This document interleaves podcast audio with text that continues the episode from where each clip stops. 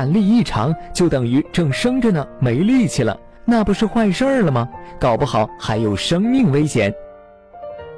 产力主要以子宫收缩力为主，在分娩时，如果子宫收缩的节律性、对称性、急性不正常或强度、频率有改变，都属于产力异常。具体来讲，有子宫收缩乏力和子宫收缩过强两类，每一类分为协调性子宫收缩和不协调性子宫收缩。生宝宝这么关键的时刻，居然乏力，开什么玩笑？既然乏力，就得知道原因。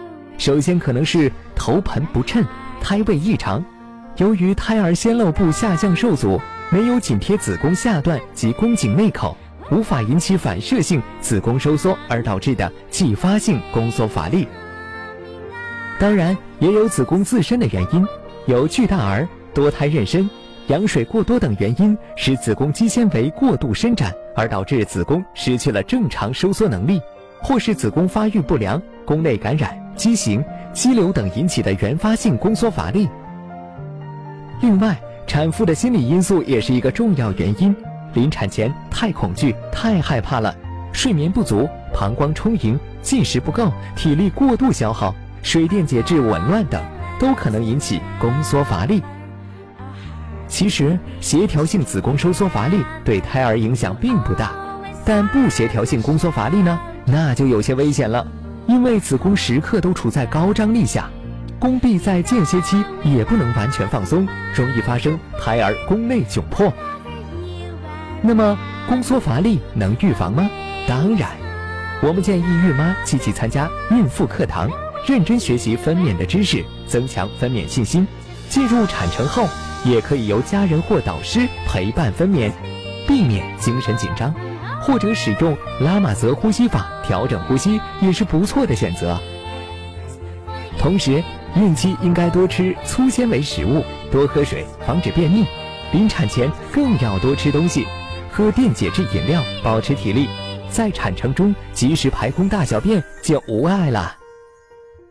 在这里需要说明的是，协调性子宫收缩过强往往多见于经产妇。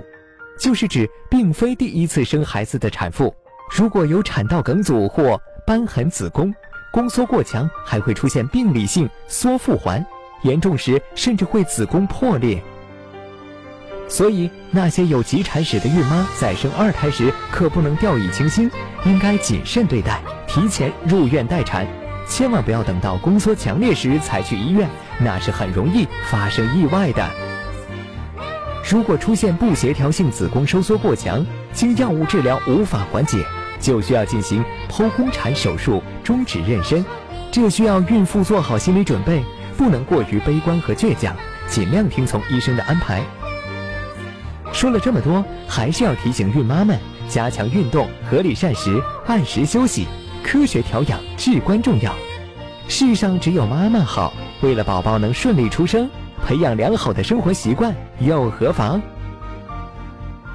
打开微信，搜索“十月呵护”公众号并关注，我们将全天二十四小时为您解答各种孕期问题。十月呵护，期待与您下期见面。大家好，我是长安医院产房产长孙秀凤。哎，我们科年分娩率接近四千人次，呃，自然分娩率高达百分之七十。保证分娩期的母婴安全是我们助产士应尽的责任。